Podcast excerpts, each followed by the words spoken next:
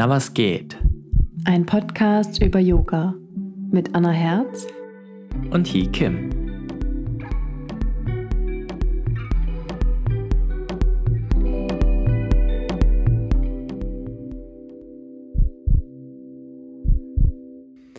Hallo, willkommen zu einer neuen Podcast-Folge. Wie immer zu Beginn möchte ich dich bitten, dich auf deine Atmung zu konzentrieren. Und je nachdem, wo du dich gerade befindest, schließ doch mal für einen Moment deine Augen. Dann atme ganz tief in deinen Bauch ein und lang aus. Löse die Zunge vom Gaumen und fahr einmal mit der Zunge deine Zahnreihen von innen und von außen entlang. Entspann deinen Kiefer und dann öffne ganz langsam deine Augen. Schön, dass du wieder eingeschaltet hast. Wir haben uns für heute ein besonders interessantes Thema vorgenommen. Die Frage ist, was ist Yoga? Wir sind weiterhin auf unserer Reise, so stark es geht, zu provozieren in unserem Podcast und sind an der Frage angelangt, was eigentlich, was ist eigentlich Yoga? Ja, das ist gar nicht so leicht zu beantworten. Ne? Nee, deswegen ist es auch deine Aufgabe.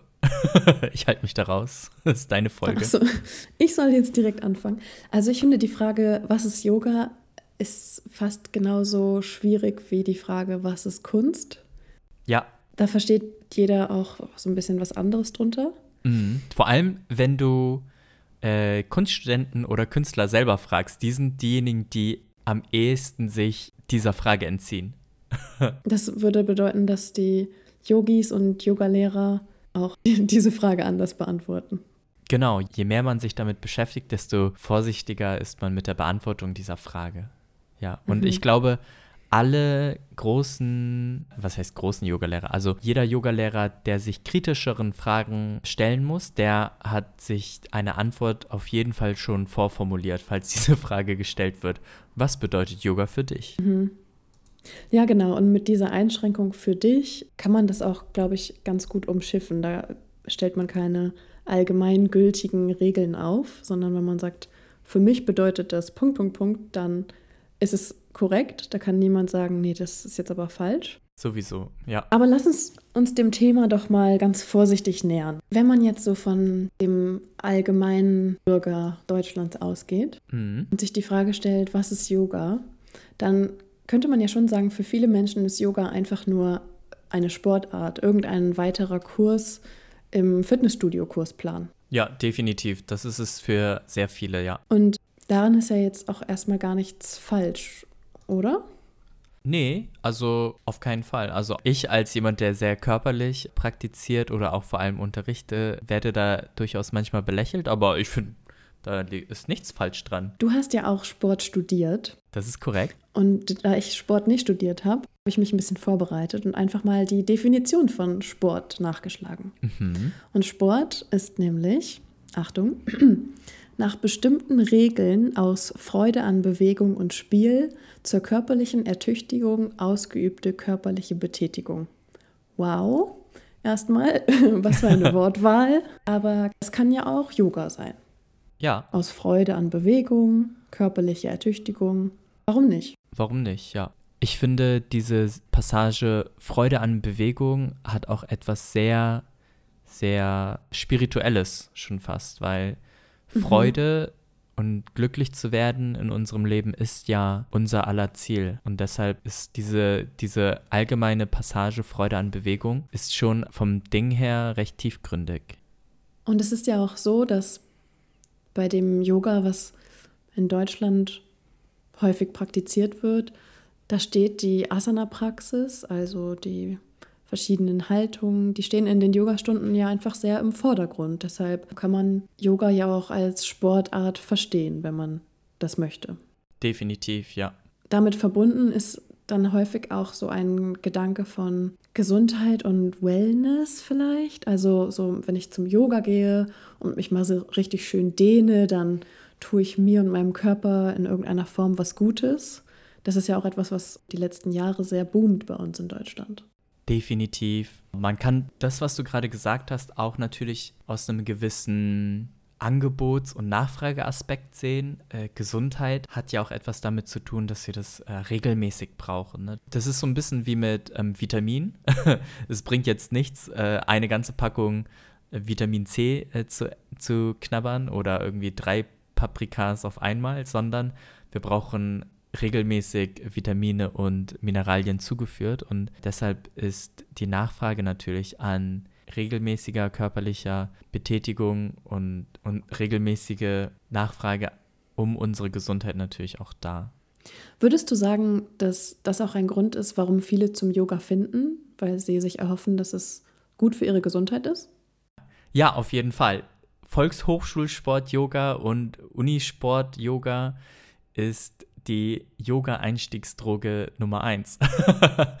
und ich denke, wenn die Leute mit Yoga anfangen, dann ist es meistens körperlich. Und im Hintergrund ist aber auf jeden Fall nochmal diese eine tiefsinnigere Frage, auch wenn sie selber im Geist des Yoga-Anfängers noch nicht so ganz formuliert ist, aber meistens schwebt noch eine, eine tiefere Sinnfrage noch mit, ja. Mhm.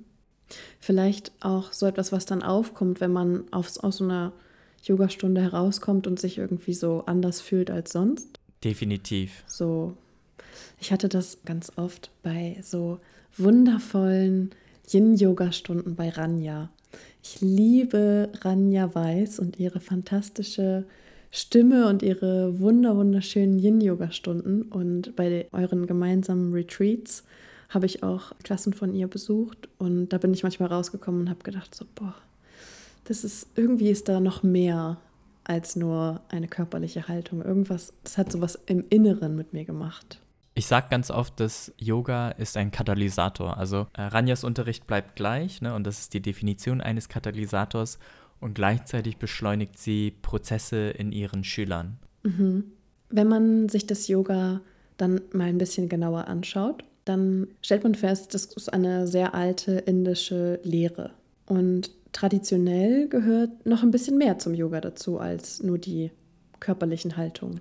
Auf jeden Fall. Gerade im Yoga Sutra behandeln sich nur zwei Sutren mit der körperlichen Yoga-Praxis. Und generell geht es viel mehr um die Geisteseinstellung, um Atemübung, um Meditation. Denn auf dem Weg zur Erleuchtung ist die Asana-Praxis nur eine kleine Stufe. Genau, was hier anspricht, ist sozusagen ein Leitfaden für das Yoga. Den hat jemand namens Patanjali verfasst. Und dieser Leitfaden besteht aus acht Schritten. Und nur ein Schritt davon ist diese Asana-Praxis. Vorher beschäftigt man sich mit dem Umgang mit sich selbst und mit seiner Umwelt. Dann macht man diese Yoga-Haltung und lernt dann seinen Atem zu konzentrieren und seine Sinne zurückzuziehen, den Geist zu beruhigen und sich besser zu konzentrieren, um zu meditieren. Das ist sozusagen der Yoga-Weg, der zur sogenannten Erleuchtung führen soll. Und das ist, denke ich, auch wieder eine Definitionssache, was man darunter dann versteht. Jetzt, wo du das Wort Weg sagst und auch um das in einen größeren Kontext zu bringen, wäre das jetzt der achtgliedrige Yoga-Weg. Und zum Beispiel gibt es auch den Weg der Faust und des Fußes, was dann Taekwondo zum Beispiel wäre, meine Kampfkunst, die ich jahrzehntelang praktiziert habe. Und dort ist praktisch die Auseinandersetzung und die Verteidigung seiner eigenen Existenz ein großer Teil dieser Lebenseinstellung, gepaart mit Disziplin. Genauso gibt es natürlich auch dann mhm. den Weg des Samurai, das wäre zum Beispiel Bushido, und ganz viele andere weitere Wege, die einen Pfad dir auslegen, um zur Erleuchtung zu kommen. Mhm. Das Wort Yoga bedeutet im Sanskrit, wenn ich mich richtig erinnere, festbinden und bezeichnet sozusagen, dass man den Geist am Körper festbindet oder auch auf einer höheren, spirituelleren Ebene vielleicht das Individuum an das Universum bindet. Dieses den Geist an den Körper festbinden. Ne, auch das deutsche Wort anjochen, was auch die Bedeutung von verbinden hat. Das ist auch der große gemeinsame Nenner in der Yoga-Welt, würde ich sagen, oder? Auf jeden Fall. Und das ist auch was, das man ganz gut nachempfinden kann, finde ich. Denn jeder, der schon mal in so einer Yogastunde war, spürt, dass da nicht so viel Platz für andere Gedanken ist, sondern der Geist tatsächlich in dem Moment an deinen Körper gebunden wird, weil du mit all deinen Gedanken nur damit beschäftigt bist, die verschiedenen Körperteile in die richtige Richtung zu bringen und gar nicht so viel Zeit hast für die ganzen Gedanken, die einem sonst so in dem Kopf rumspuken. Mhm. Also grübeln und nachdenken passiert da nicht so viel. Ja, diese er erlebnisorientierte Achtsamkeit, die zustande kommen kann im Yoga, ist auch das Wichtigste. Ja, mhm. würde ich sagen. Absolut. Also ich muss nochmal drüber nachdenken, ob ich mich so drauf festlegen will, zu sagen, das ist das Wichtigste, aber es gibt nichts Schöneres, als seinen Körper zu spüren, in dem Moment aufzugehen, sich zu dehnen in Ranja Weißstunde und da einfach dann komplett den Kopf frei zu haben, anstatt die Vergangenheit zu reflektieren oder die Zukunft zu planen oder irgendwelche Entscheidungen treffen zu müssen. Aber wenn du da in so einer sitzenden Vorbeuge bist und den Körper zur Seite aufdrehst, da kann man wirklich alles vergessen. Ja, und das ist auch ähm, ein ganz großer Aspekt dessen, warum das so erholsam ist. Das ist nicht nur erholsam für den Körper und wohltuend für den Körper, sondern auch für den Geist, weil der einfach mal zur Ruhe kommen darf. Genau dann, wenn Körper und Geist sich treffen und man sich total mit sich selbst verbunden fühlt, da stellt man sich die Frage nach mehr. Was gibt es noch so? Ich könnte mir auch gut vorstellen, dass genau in Zeiten, wo wir eh gerade als Deutsche weniger in die Kirche gehen, dass wir nach Orientierung suchen. Klar geben uns unsere Eltern viel mit, aber gerade wenn es um die Fragen geht, die über das Körperliche hinausgehen, da sind wir dann alle auf einer Suche. Ja, früher oder später im Leben stellt man sich ja so die Frage, warum, warum bin ich eigentlich hier und warum gibt es die Welt und was ist der Sinn des Lebens? Und mhm. Auf dieser Reise kann man, glaube ich, im Yoga ganz viele Antworten für sich finden. Ja, und da fällt mir dieses eine Gespräch ein, äh, das wir mal hatten. Und ich glaube, wir haben uns sogar darüber unterhalten, was für uns jeweils Spiritualität bedeutet. Mhm. Und also nur als Anmerkung der Podcast-Redaktion, normalerweise reden wir nur über. was hast du zum Abendbrot was gegessen? Ist, genau, was hast du gegessen? Äh, wie sieht dein Tag morgen aus? Und Hajo. Hajo. ja, nicht alle unsere Gespräche sind so tiefgründig. Äh, die meisten unserer Gespräche sind einfach nur so ein Ping. Also wir geben uns einfach so ein Lebenszeichen im Sinne von Hajo. ja, aber dieses Gespräch, ähm, ja, ich erinnere mich. Und da hatte ich gesagt, dass Spiritualität bedeuten kann, dass man seine eigene Existenz in Kontext zum Universum sieht, wenn man spirituell ist, dass man einfach ein ganz kleiner Teil von etwas ganz Großem ist und wir auf einer universellen Ebene alle miteinander verbunden sind. Es ist Spiritualität kann als die ultimative Vogelperspektive angesehen werden. Das, das hatte ich so Pi mal Daumen damals gesagt, oder? Mhm.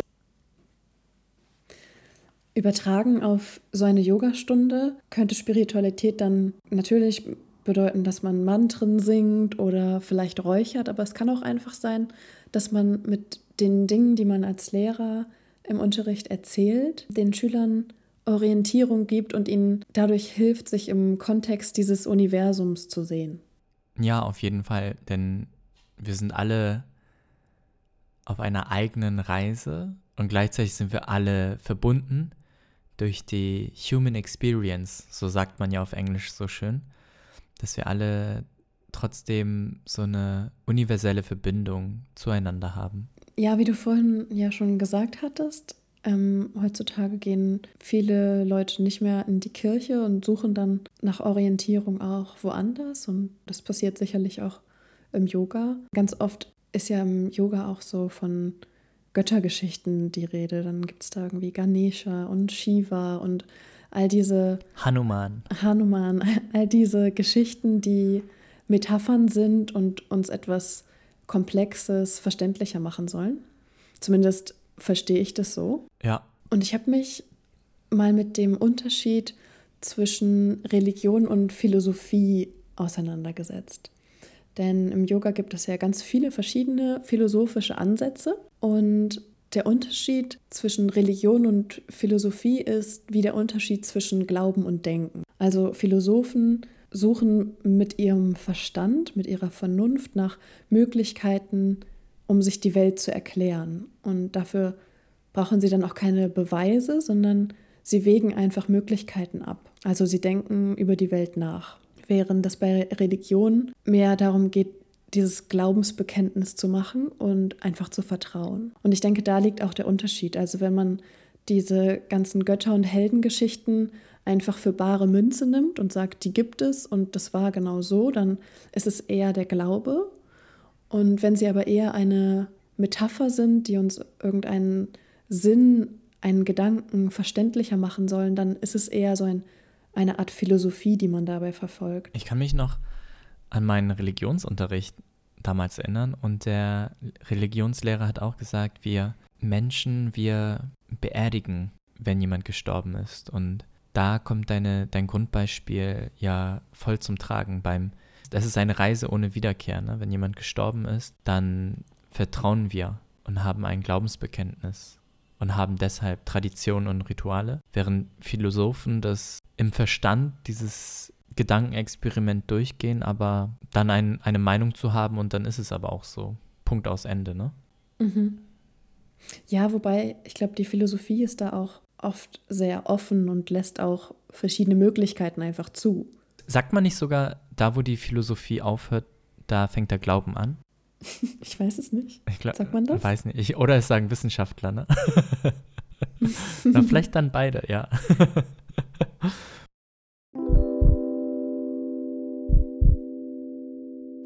Apropos Wissenschaftler. Ja.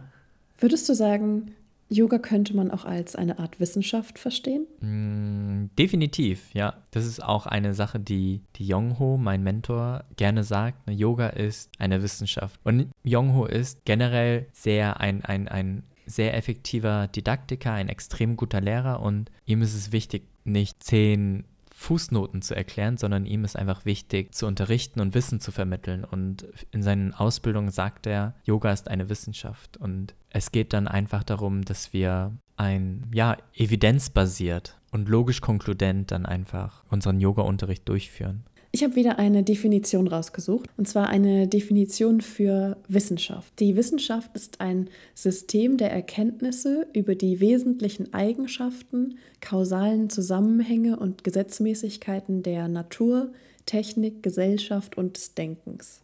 Und ich finde, da kann man Yoga auch drin wiederfinden in dieser Definition.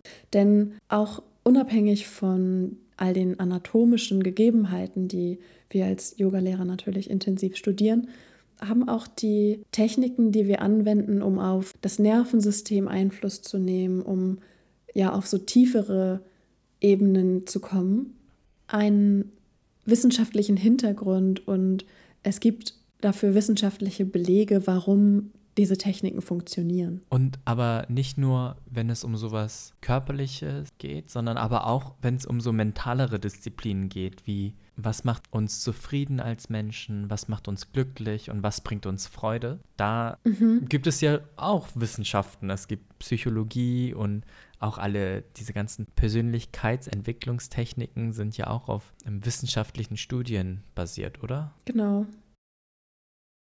Anna, wenn ich mich jetzt unter diesen ganzen unterschiedlichsten Kategorien irgendwo einordnen müsste, dann sehe ich mich eher als Sportler, weil ich viel Freude an der Bewegung habe, als Wissenschaftler und als Philosoph. ja, da würde ich mitgehen. Und gleichzeitig finde ich es aber auch total wichtig zu sagen, wenn jemand jetzt ein ganz anderes Verständnis von Yoga hat und Yoga auf eine ganz andere Art lebt, dann ist es total in Ordnung. Also das ist genauso Yoga wie das, was wir betreiben.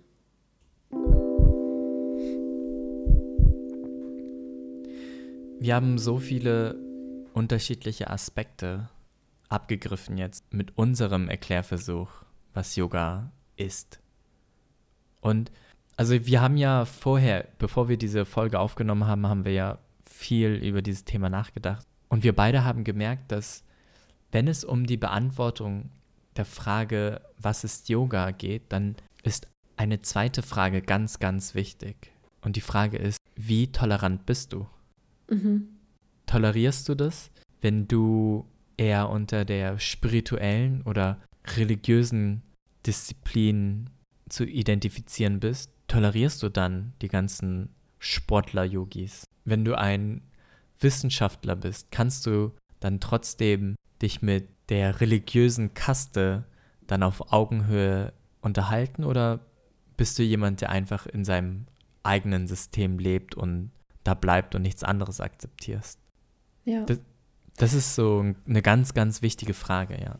Und was ich ganz schön finde, wenn man sich all die verschiedenen Aspekte anschaut, die wir jetzt heute besprochen haben, dann gibt es ein wichtiges verbindendes Element, was alle eint. Und das ist der Mensch.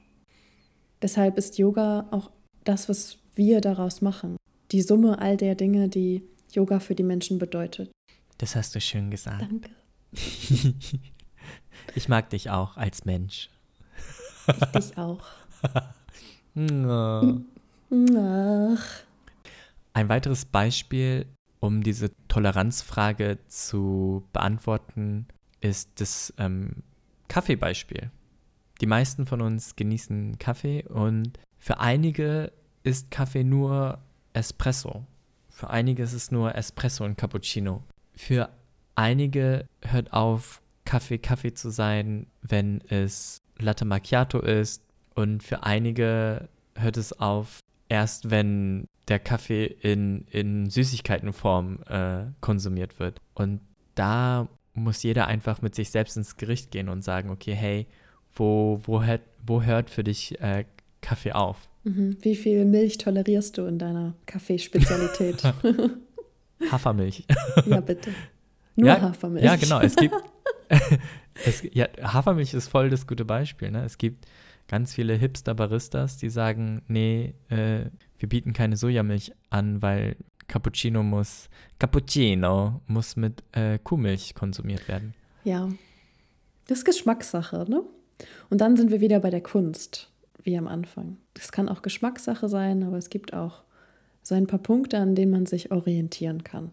In meiner Wertevorstellung ist Mitgefühl ganz weit oben mhm. und Empathie.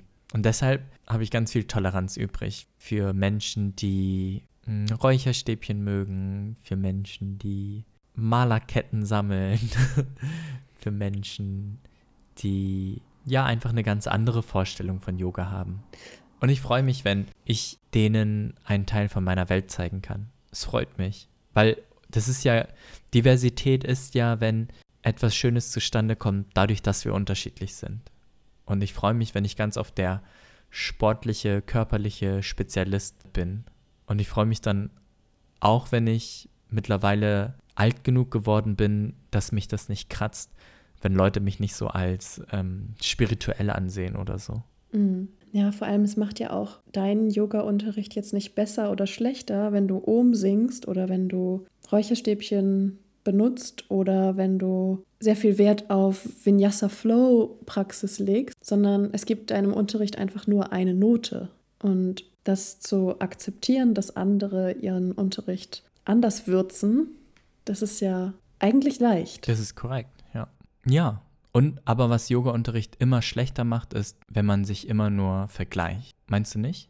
Absolut. Wenn man un untolerant ist, so vom Ding her. Ja, ich denke auch, wenn man da in ein Gespräch kommt und sich mal damit auseinandersetzt, warum jemand anders anders unterrichtet, so welche Ursachen und Wirkungen das hat, dann kann das auch einfach sehr bereichernd sein und man kann sich überlegen, was das für einen selbst auch bedeutet oder ob man sich davon inspirieren lassen möchte und das dann in seiner Form umsetzt. Genau diese Begegnungen, die du gerade ansprichst, sind einfach so wertvoll, weil wir können uns selber besser kennenlernen, indem wir mit Menschen resonieren und praktisch auf derselben Wellenlänge schwingen oder indem wir einfach unsere eigene Form klarer wahrnehmen, indem wir jemanden spüren, der ganz anders ist. Und das ist das, was wir mit dieser Folge bezwecken wollen. Wir wollen einfach sagen, hey, du bist willkommen und du auch und du auch. Ihr seid alle willkommen. genau. Ihr seid alle willkommen, weil du als Mensch bist schon der gemeinsame Nenner, der uns ausreicht. Ach. Findest du, wir haben das Thema jetzt gut abgedeckt? Ich hoffe, dass wir alle Zuhörer, die mit verschränkten Armen dieser Folge gelauscht haben, dass sich deren Körperhaltung zum Ende der Folge geöffnet hat. oh ja, das wäre schön. Notfalls nochmal schön die Schultern kreisen. Was ich oft sage in den Ausbildungen ist, auch wenn wir nicht einer Meinung sind, wir respektieren jeden auf Augenhöhe. Und das ist das, was auch dieser Podcast ausmacht. Ne? Äh, Namaste heißt schließlich, die Göttlichkeit in sich auch in anderen zu sehen. Namaste. Namaste. Anna? Ja? Willst du wieder den Abschluss der Folge machen? You wanna take it away? Yes. Schön, dass ihr wieder mit dabei wart und wieder eingeschaltet habt. Wir sind total überwältigt von eurem zahlreichen Feedback und euren interessanten Themenvorschlägen. Die haben wir auf jeden Fall im Hinterkopf. Wenn ihr Feedback oder Anregungen für uns habt, dann schreibt uns sehr, sehr gerne. Und ich freue mich, wenn wir uns bald wieder hören. Die Musik für diese Folge kam wie immer von DJ Release. Und wenn du uns auf iTunes eine Bewertung dalassen magst, dann freuen wir uns auch darüber sehr. Bis bald. Namaste.